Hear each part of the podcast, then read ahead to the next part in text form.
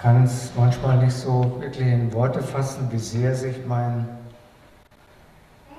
meine, wie soll ich sagen, mein Denken, meine Perspektive, mein, ah, meine,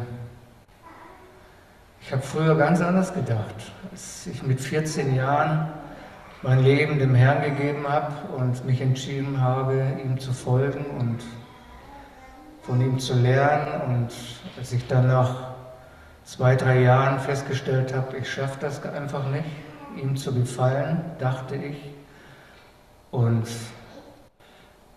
ich schon vor dem Entschluss stand, naja, Jesus, das ist nicht wegen dir, sondern wegen mir. Ich, ja, wir trennen uns. Ich trenne mich von dir, weil ich bin so, ach, so frustriert über mich selber, so enttäuscht über mich selber. Ich bin so, so ausgebrannt. Ich habe alles versucht, ich habe alles reingegeben oder auch nicht. Ich kann es gar nicht mehr beurteilen. Und dann war ich an dem Punkt, wo ja, ich war, obwohl ich wiedergeboren war, obwohl ich den Herrn kannte, ich ging jeden Sonntag in den Gottesdienst. Ich habe die Bibel gelesen, ich habe gebetet, wir hatten Jugendstunde, Jugendtreffen, das ganze Programm und irgendwie wurde immer leerer, immer einsamer. Und man kann es gar nicht beschreiben, warum das so sein kann, obwohl man den Herrn kennt, obwohl man in die, die Versammlung geht, zu dem Punkt kommt, irgendwie mit dem großen Gefühl, man hat versagt und das kennst du vielleicht auch, vielleicht nicht von ganz früher, vielleicht aber immer wieder so mal zwischendrin, wo man denkt, ich habe den Eindruck, ich habe überhaupt nichts verstanden. Ich habe irgendwie so lost in space. Ja, so. ähm, und, und ja, der Herr hat das aber geschafft mit mir.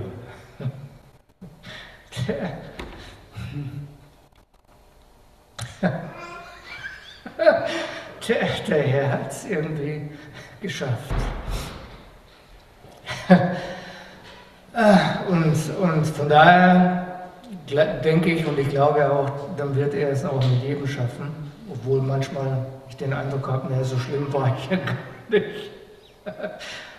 Aber egal, Karl, ähm, so war es und der Herr hat es geschafft, er hat investiert in mein Leben und er hat angefangen, einfach mein Denken, meine, mein Denken über ihn zu verändern, wer er ist für mich wer ich äh, bin in seinen Augen und dann kamen auch die Erfahrungen dazu und das hat dann mein Leben gerettet, das hat meine Nachfolge gerettet. Ich glaube nicht, ich, dass ich verloren gegangen wäre, hätte ich diesen Schritt raus gemacht. Äh, einmal eins, immer eins, einmal drin, immer drin, weil meine Gerechtigkeit hat mich nicht reingebracht. Es war seine Gerechtigkeit also ist mein, meine Ungerechtigkeit wird mich auch niemals rausbringen, weil es Gnade ist. Es ist die Gnade und, und heute stelle ich fest, ja, ähm, es braucht, ja, wir wissen, es braucht die Veränderung unserer Denkmuster, unserer Glaubensmuster, unseres, aber es braucht auch die Erfahrung, das Erlebnis, Dazu braucht es andere, die einem dazu helfen. Und ich hatte dann in dieser Zeit des gefühlten Versagens wirklich tolle Leute in meinem Leben, die mir neue Dinge gezeigt haben, auch offenbart haben und die der Herr benutzt hat, äh, mich, ja, halte den Kurs, ja, den Kurs wieder aufzunehmen und wieder weiterzugehen so Vaterschaft, Sohnschaft, Heiliger Geist, ja, ähm, die Kühnheit, sich zu trauen, die Hände zu heben ähm, und vieles, vieles mehr. Und ich habe festgestellt, es braucht ja, es braucht das, die Veränderung unseres Denkens, aber es braucht auch jemand, der klar bleibt, der Kurs hält obwohl es so viele Widersprüche gibt um ihn herum.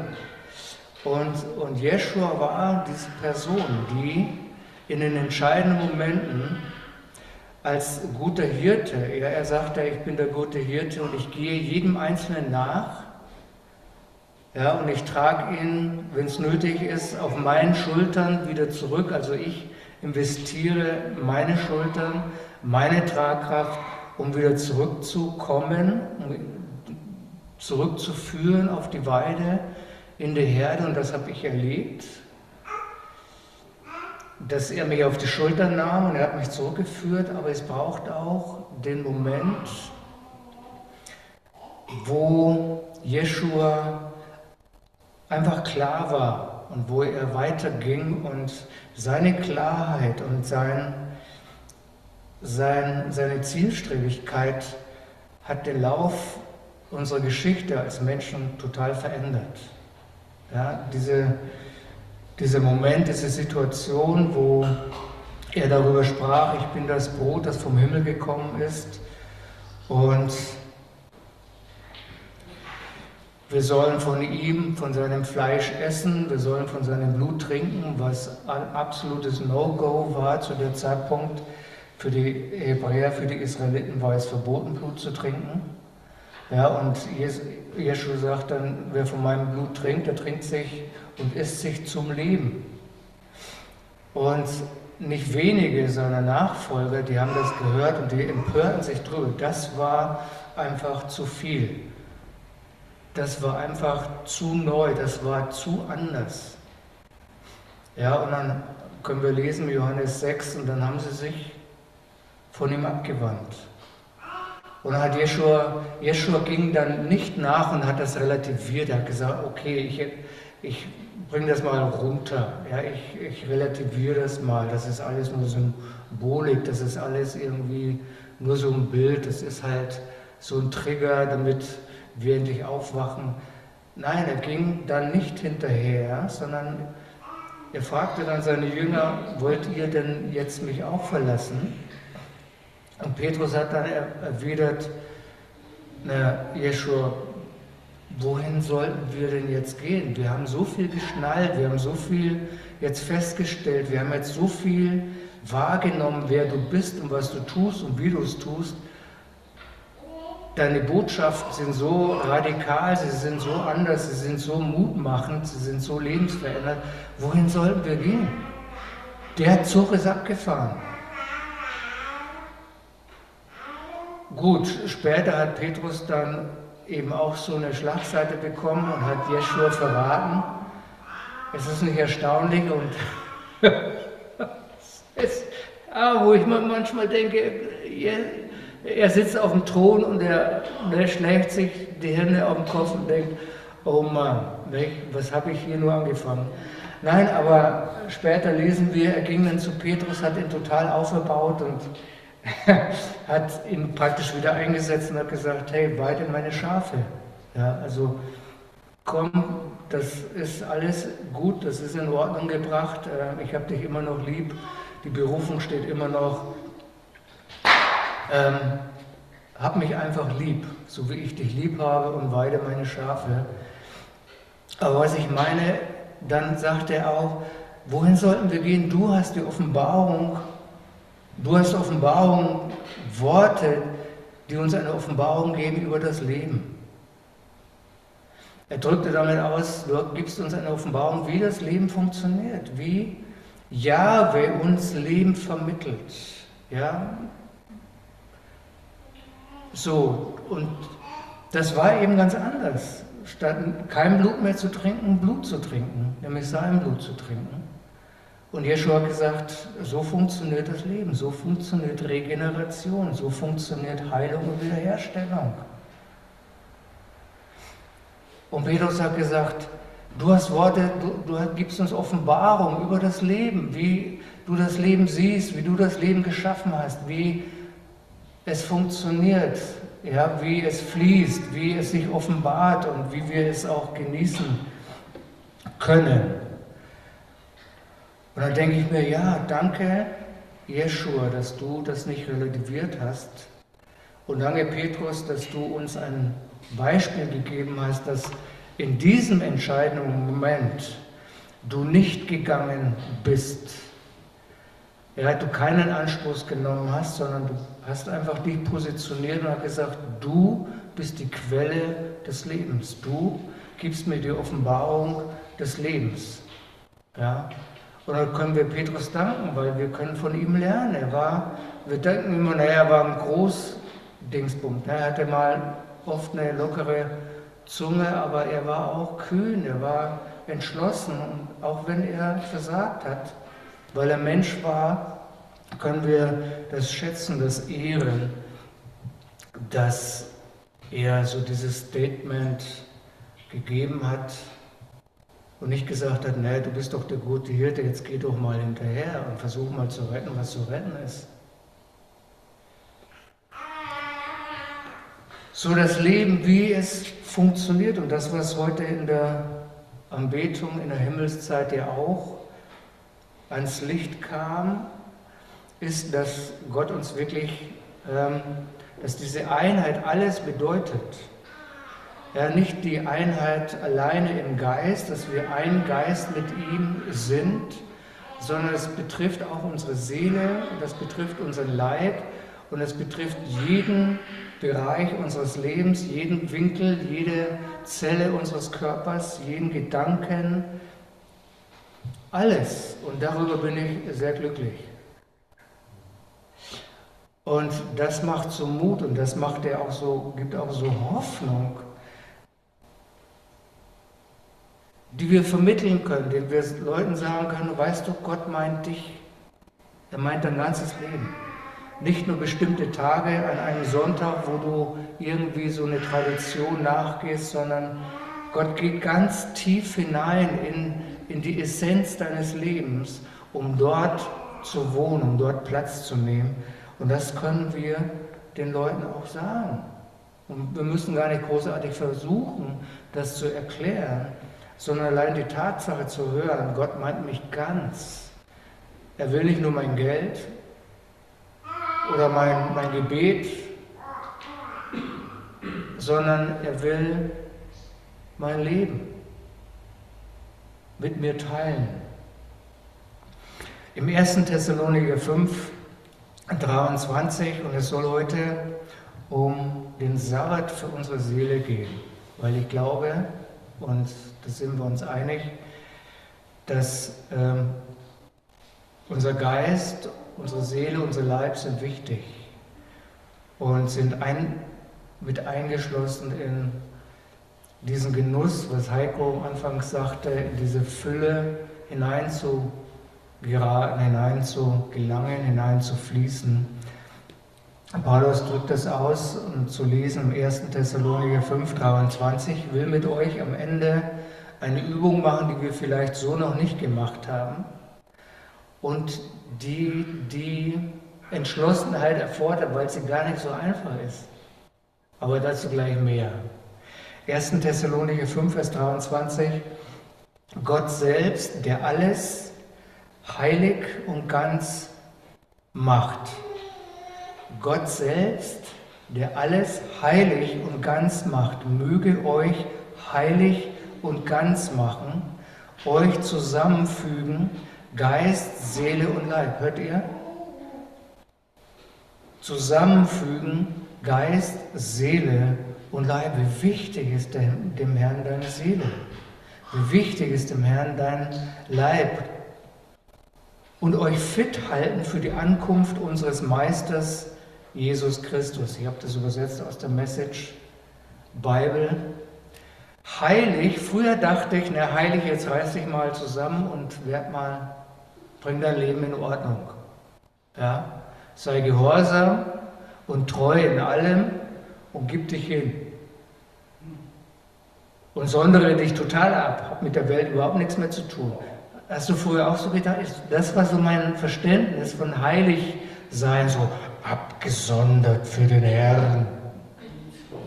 Ja, so ganz weltfremd. Das meint es nicht. Ja, dieser Aspekt des Abgesondertsein, der liegt drin, aber heilig bedeutet vollständig in allen Belangen. Whole, to be wholly. Ja, das hat mit whole, also mit Ganzheitlichkeit zu tun. Heiligkeit also vollständig machen in jeder Hinsicht. Bis da irgendwas passiert, was wir Ankunft des Herrn nennen. Lasst uns mal das so offen in den Raum stellen. Jeschua wird wiederkommen, ich glaube das. Und bis dahin tut Gott selbst, merkt ihr das? Schreibt ihr das hinter die Ohren? Er selbst tut das, nämlich uns ganz zu machen, vollständig in jeder Hinsicht. Da steckt ein Prozess drin. Jeden Tag können wir das erleben, wie er Geist, Seele und Leib einheitlich ganz macht, wiederherstellt, vollständig macht in allen Belangen. Wie findet ihr das? Ist das ein Angebot? Für Sonntags ist es ein kostenloses Angebot. Heute, morgen kostet es vielleicht was. Ist das ein Angebot? So Jahwe sieht uns ganzheitlich und er, unser Shalom, da steht dieses Wort, Gott durch seinen Shalom, ja, seinen Frieden, kümmert sich um uns ganzheitlich. Und jetzt den Bogen gespannt zu dem, was ich gesagt habe über diesen Moment, wo Jeschua äh, gewirkt hat. Und wir müssen uns bewusst machen, die Zeit, in der Jeschua gelebt hat, war ähnlich schwierig, wie wir es heute vielleicht empfinden, gesellschaftlich. Ja, die Römer, Besatzungsmacht,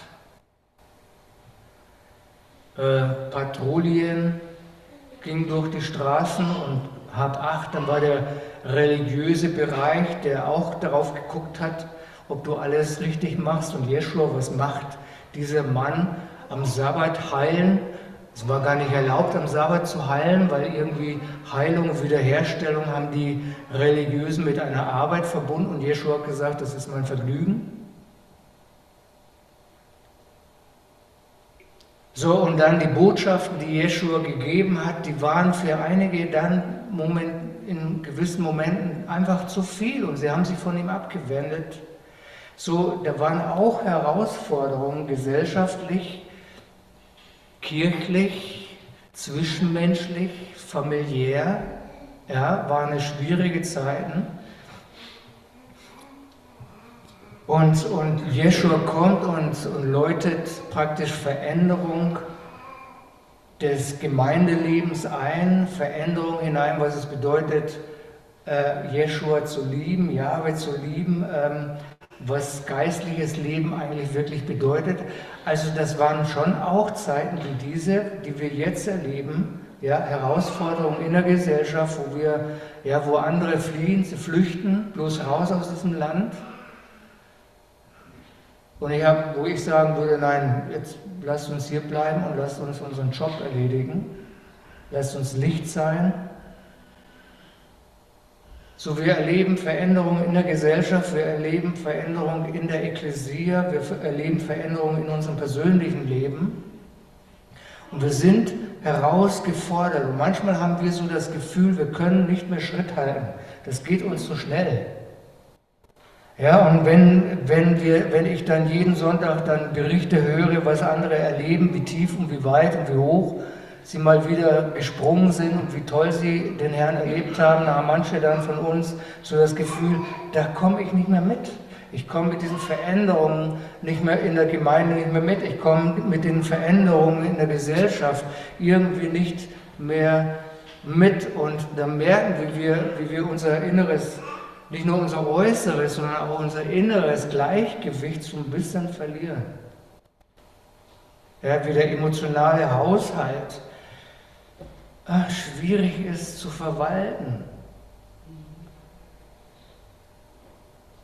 Und dann merken wir, dass auch unser Körper, ja, unsere körperliche Verfassung irgendwie in Stocken gerät und, der, ach, und wir merken, oh Mann, ja, Früher war alles besser.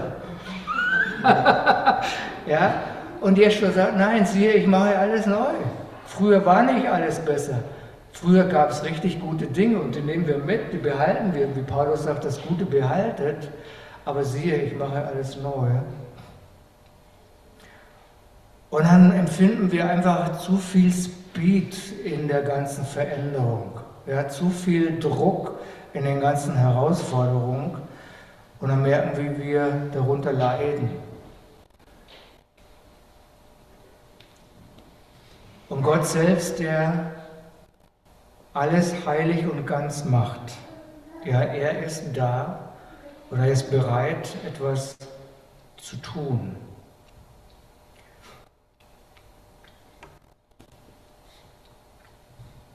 Er ist der, der über unsere Vorstellung hinaus, über unsere Zweifel hinaus, über unsere Befürchtungen hinaus etwas tut.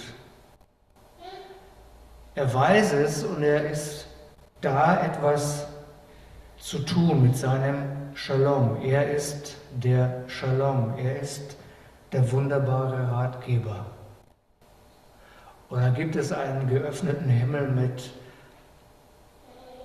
großartigen Reichtümern. Und da gibt es insbesondere auch einen Ort der Ruhe. Da gibt es einen Ort, wo der Shalom auf eine Art und Weise, und wir haben ja mittlerweile gelernt, es ist nicht nur eine Art und Weise, sondern es sind viele Dinge, wie Gott einfach etwas tut. Weil er ist kreativ und das Leben macht mehr aus als nur eine Sache und nur eine Art und Weise. Und ein Weg, den uns sein Wort, ähm, sprich seine Weisheit offenbart, und wir haben das gehört, ist Meditation. Und jetzt gibt es ja im Bereich der Meditation unterschiedliche Möglichkeiten, wie man meditiert. Ja, das haben wir in der Akademie gelernt, das lernen wir in den Gottesdiensten, in den persönlichen Gesprächen und von vielen wertvollen Menschen auf der ganzen Welt, dass Meditation ähm, wir jetzt anfangen zu entdecken für uns. Ja, Meditation gehört eigentlich der Ekklesia, dem Leib des Herrn, und das ging uns flöten und das holen wir uns jetzt wieder zurück, nämlich das Original. Jay Mickelson, ich weiß nicht, ob ihr den kennt, ich kenne ihn persönlich nicht, aber ich habe von ihm gelesen, er hat gesagt, es geht bei der Meditation nicht darum, etwas anzufertigen oder etwas zu verändern oder um ein besonderes Gefühl, sondern darum, konzentriert aufzuwachen für das, was schon da ist. Einfach sein. Weiter sagt er, diene Gott nicht, indem du die Welt veränderst, sondern indem du dich in dem entspannst, was schon da ist. Jetzt denken wir, naja gut, das mit der Weltrettung, das war mir sowieso keine Sache für mich. Das ist die Folge dessen, wenn wir uns in dem entspannen, sagt er, was schon da ist. Zur Meditation nach seiner Erklärung ist eine Möglichkeit aus diesem Red Race, kennt ihr auch, ne? diesen Rattenrennen, ja, diesen immer on Speed on Fire zu sein, mal runterzufahren, zu entspannen und das Tempo entdecken, das momentan dran ist, das momentan möglich ist. Eben nicht in diesen Kreislauf zu kommen, wo wir verlieren, wo wir uns überanstrengen, ja, wo wir Verluste leiden an der Gesundheit, an Ausgewogenheit. Und Meditation hilft uns zu entspannen. Wie gesagt, ich habe euch heute eine Übung mitgebracht und die werden wir ganz kurz mal austesten. Und ich kann dir versprechen, wahrscheinlich wird es uns heute noch nicht gelingen. Aber es ist etwas, was wir trainieren und was wir lernen können. So die Sabbat für oder der Sabbat für unsere Seele. Psalm 61, Vers 2. Ich habe euch drei Übersetzungen mitgebracht. Die erste Übersetzung ist aus der Easy to Read Version. Easy to Read Version. Die sagt, an den Direktor Jedutu, ein Lied von David. Ich muss mich beruhigen und mich an Gott wenden. Er allein kann mich retten.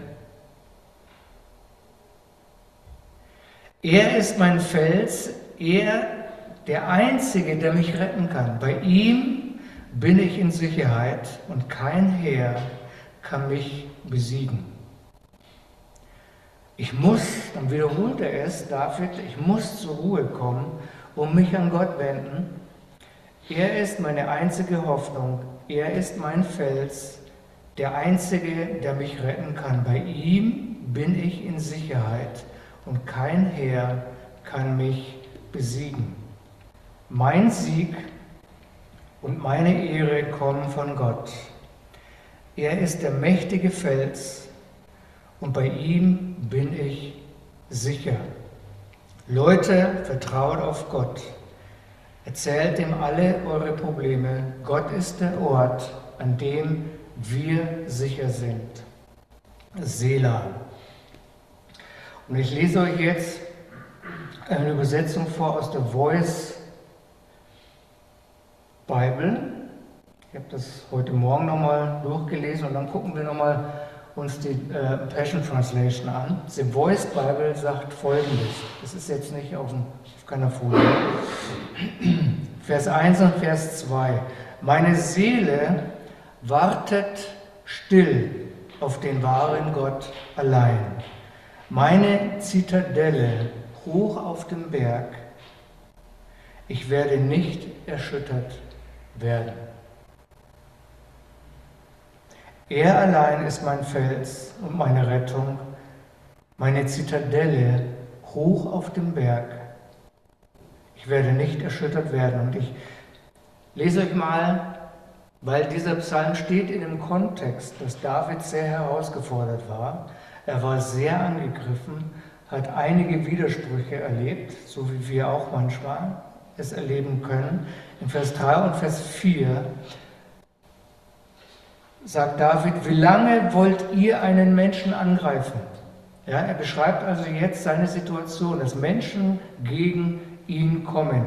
Wie lange werdet ihr danach streben, eure Beute zu zerquetschen? Ja, dieses Gefühl, ich werde zerquetscht unter den Umständen. Der Druck wird zu groß für mich. Kennen wir das Gefühl? Das kannte David auch.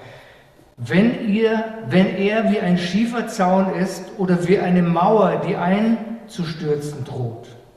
Ja, so das war das, das Empfinden in dem Moment, in dieser Situation, in diesen Tagen von David. Er fühlte sich wie ein Schieferzaun, er fühlte sich wie eine Mauer, die einzustürzen droht. Das heißt, alle Sicherheiten, er fühlte, dass alle Sicherheiten für sein Leben einzustürzen drohen will. Ihr einziger Lebenszweck ist es, ihn von seiner herausragenden Stellung zu stürzen. Ja? Sie, sie, sie hinterfragen unsere Position. Sie hinter, er wurde hinterfragt. David, wer bist denn du? Wer bist denn du? Was machst du hier? Ja? Sie lieben die Täuschung. Wenn andere dabei sind, sprechen sie einen Segen über jemanden aus, aber in ihrem Innern murmeln sie einen Fluch. Also wir können uns schon vielleicht ein bisschen vorstellen, wie es David erging. und er dieses Lied verfasst hat, aber er fährt weiter in Vers 7, mein Seelenheil und meine Bedeutung. Das fand ich gut. Wir haben ja gesungen, mein Heil und meine Ehre kommt von dir. Dass er sagt, mein, meine Bedeutung, was mich ausmacht, den Wert, den, der mich ausmacht, mein Leben, der Wert meines Lebens, kommt von dir. Ist das nicht krass? Mensch, der David fühlte sich wie so, wie so eine Zitrone, die gerade dabei ist auszuquetschen. Und dann sagt er, ich muss jetzt still werden. Ich muss jetzt meine Seele in eine Position bringen der absoluten Stille, damit Jahwe, mein Shalom, etwas tun kann.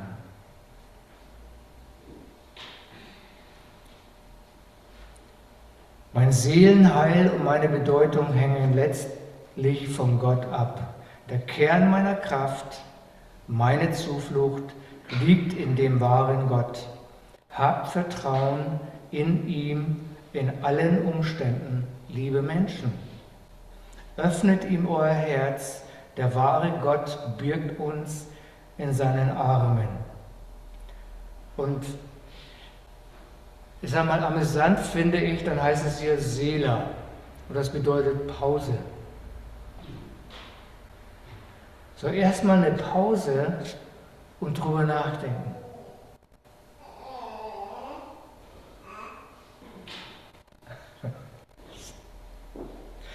Eine Übersetzung, die aus der Passion Translation, Stefan, du kannst jetzt die Seite weitermachen. Hier heißt es, dem reinen und glänzenden. König Davids Melodie vom Fest der Liebe. Ich stehe schweigend da und lausche auf den, den ich liebe und warte so lange, bis der Herr mich rettet. Denn Gott allein ist mein Retter geworden. Er allein ist mein sicherer Ort. Seine umhüllende Gegenwart schützt mich immer. Denn er ist mein bester Verteidiger.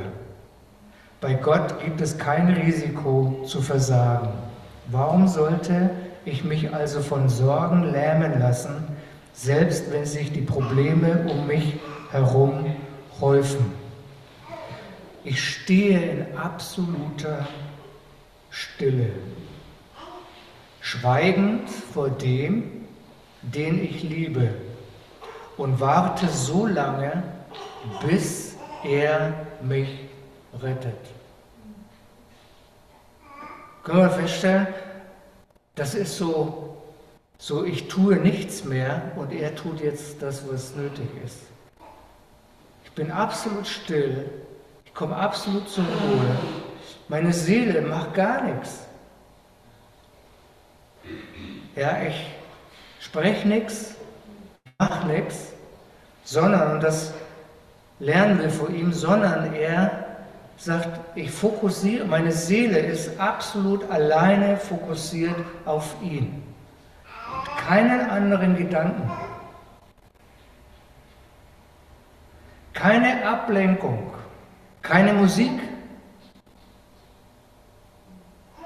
die wir nutzen könnten.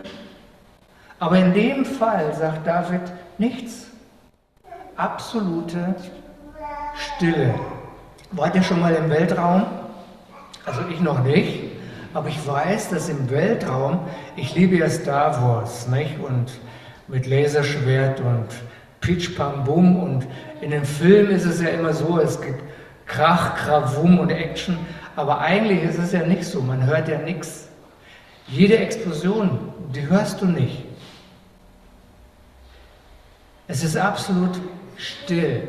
Und so muss man sich das vorstellen, was David gesagt hat. Ich führe meine Seele in eine absolute Stille und warte so lange oder ich warte ab, bis Jahwe beginnt etwas in mir, an meiner Seele zu tun. Vers 7 heißt es, Gottes Herrlichkeit ist überall um mich herum. Seine Gegenwart ist alles, was ich brauche, denn der Herr ist mein Retter, mein Held und meine Kraft, die mir das Leben schenkt. Schließt euch mir an, ihr alle, vertraut auf den Augenblick, in jedem Augenblick nur auf Gott. Erzähl ihm alle deine Sorgen und schütte ihm deine Sehnsüchte aus. Glaub mir, wenn ich euch sage, er wird euch helfen. Halte in seiner Gegenwart inne. Was er hier beschreibt, er schüttet sein Herz erstmal aus.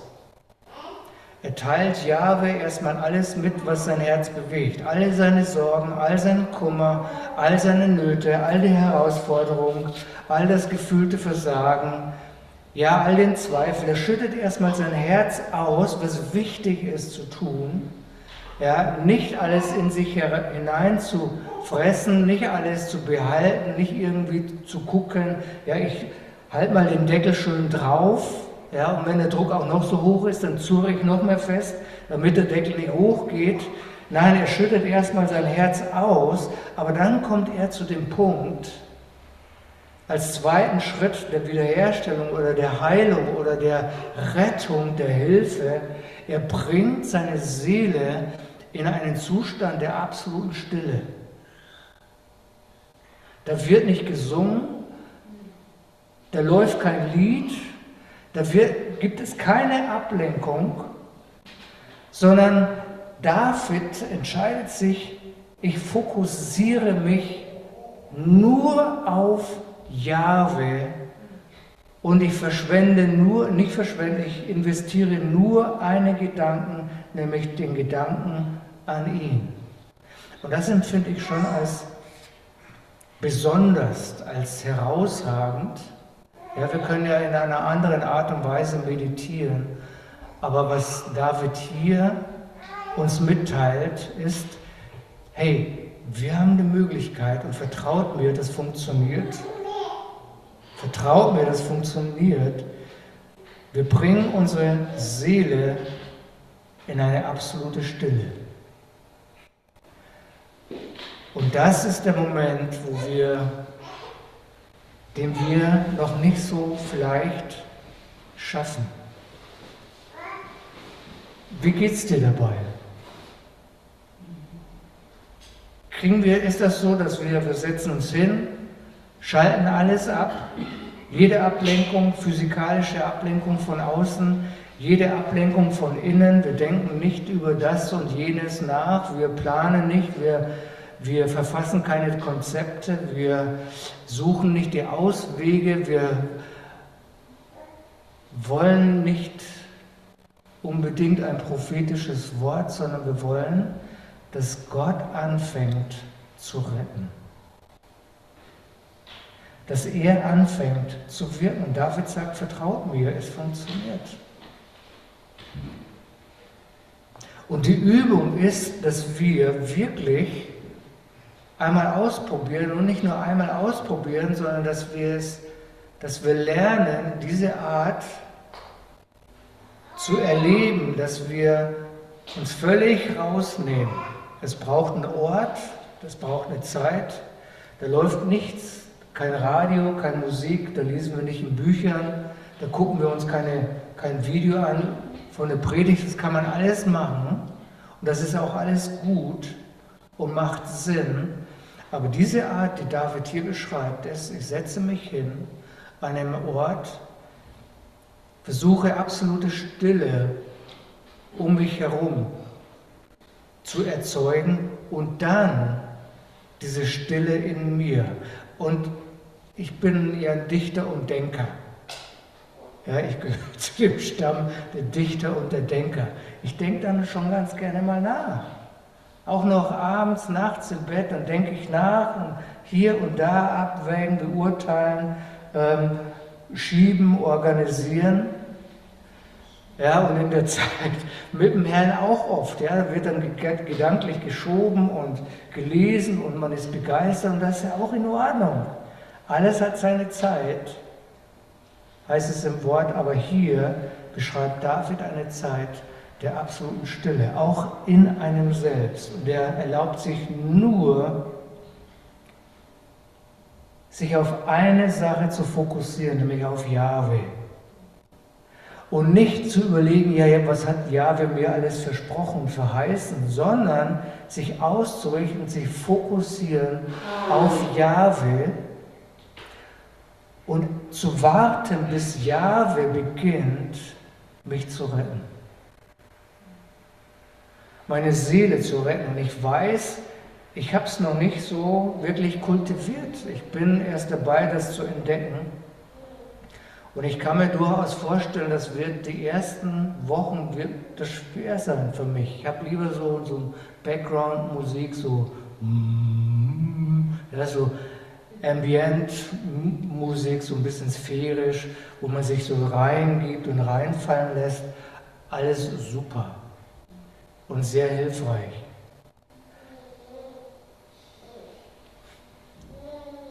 Nur David hatte wahrscheinlich in diesem Moment, in dieser Lebenssituation, keine Ambient Music Box laufen. Sondern er hat gesagt, das, was ich wirklich brauche, ist Yahweh selbst. So wie Paulus in den Thessalonikern geschrieben hat, Gott selbst, der alles heilig und ganz macht, also er selbst, möchte etwas in uns, an uns tun. So der Sieg außerhalb um uns herum beginnt innerhalb, er beginnt in uns. Und ist das nicht, ist das nicht so überaus genial, dass wir etwas tun können, wo wir gar nichts tun? Das Einzige ist, dass wir uns disziplinieren und es zulassen, dass er etwas tut. Und ich finde es schon irgendwie interessant, dass er sagt, schließt euch mir an. Vertraut mir, das funktioniert. Er wird euch helfen. Halte in seiner Gegenwart inne. Klar, wir machen uns bewusst, wir sind in seiner Gegenwart, aber dann schalten wir ab. Wir schalten alles aus, wir schalten alles ab. Wir trainieren uns selbst unsere Gedanken Läufe zu stoppen und nur an ihn zu denken. Yahweh. Yahweh. Und dann warten wir, bis er anfängt, etwas in uns zu tun. Das ist für mich so, als wenn ich gar nichts mache und er alles. Nochmal, es gibt verschiedene Möglichkeiten zu meditieren, ja, über das Wort zu meditieren, sich hineinzugraben in seine Verheißungen. Aber es gibt etwas, und das ist der Sabbat für unsere Seele, nämlich dass unsere Seele, unser Verstand nichts mehr tut. Ich würde mal sagen, ich empfinde das schwierig. Ich empfinde das nicht einfach. Aber was ist der Sabbat? Du tust nichts.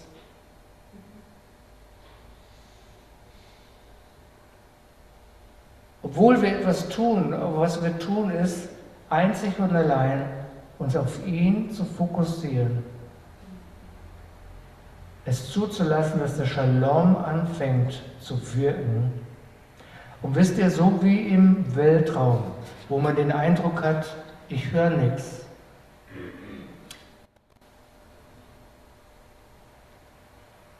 Tiefer drin in der Essenz ist das Weltraum, das Universum voller Frequenzen.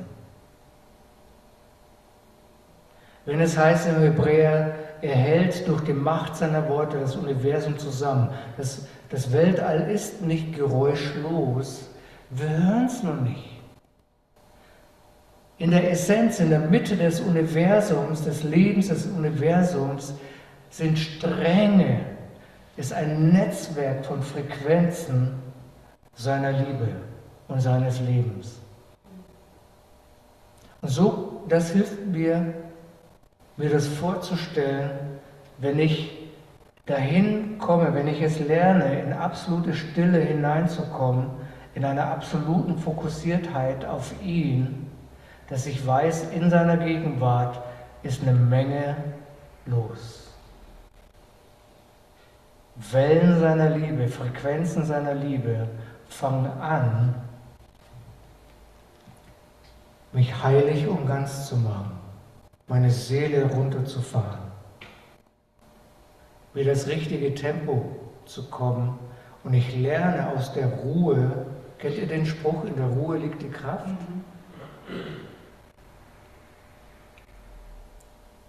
In dieser Stille liegt die Kraft. Warum? Weil unabhängig von allen Methoden er es ist, der etwas tut. Es ist dann plötzlich keine Methode mehr, sondern es ist er. Ich empfinde das ein, als Verlust der absoluten Kontrolle. Ich kann nichts mehr kontrollieren. Ich kann nicht die Lautstärke der Musik kontrollieren. Ich kann nicht die Art der Musik kontrollieren. Ich kann die Technik nicht kontrollieren, sondern er hat 100% Kontrolle, was gerade passiert. Und die Entspannung liegt darin, ich muss, ich kann aufhören zu denken, wie möchte der Herr mir jetzt helfen? Was in Ordnung ist. Sondern ich komme in so, eine, so einen Sabbat rein, so eine Stille, dass ich vertraue, er tut etwas jetzt in diesem Moment. Das ist das Sabbat für die Seele. Nochmal, es gibt viele Methoden, viele Techniken, alles ist in Ordnung, alles macht Sinn. Aber ich empfinde das hier ist etwas, wo ich sage, oh ja, das, das kann ich noch nicht. Da bin ich noch nicht. Aber da möchte ich gerne hin. Ich möchte es erleben, wie ich gar nichts tue, außer rumzusitzen, nichts denke, was schwierig genug ist, und zu vertrauen, er tut jetzt etwas, was mir gut tut. Und dann werden die Gefühle kommen, dann wird, werden wir beginnen, etwas zu fühlen, dann werden wir beginnen, etwas zu sehen. Dinge wahrzunehmen. Und das wollte ich euch heute mal mitgeben als Möglichkeit, eine Art der Meditation,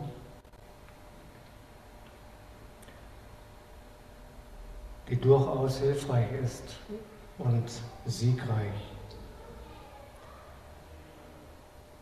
Lass uns mal nur an Jahwe denken.